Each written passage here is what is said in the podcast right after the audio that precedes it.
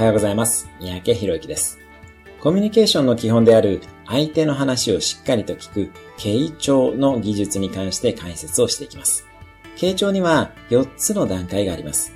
まずは I レベルの内的傾聴です。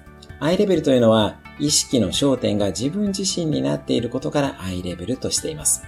人の話を聞いているようで、実は自分の心の中の声を聞いているということはよくありますよね。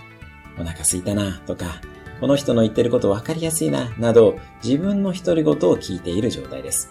これは、それがいい悪いというのではなく、その状態にいることに気づくことが大切です。あ、今は自分の心の中の声を聞いているな、など、まずは自分で認識ができれば、次の段階の集中的傾聴に移ることができます。次回はこの集中的傾聴に関して解説をしていきますね。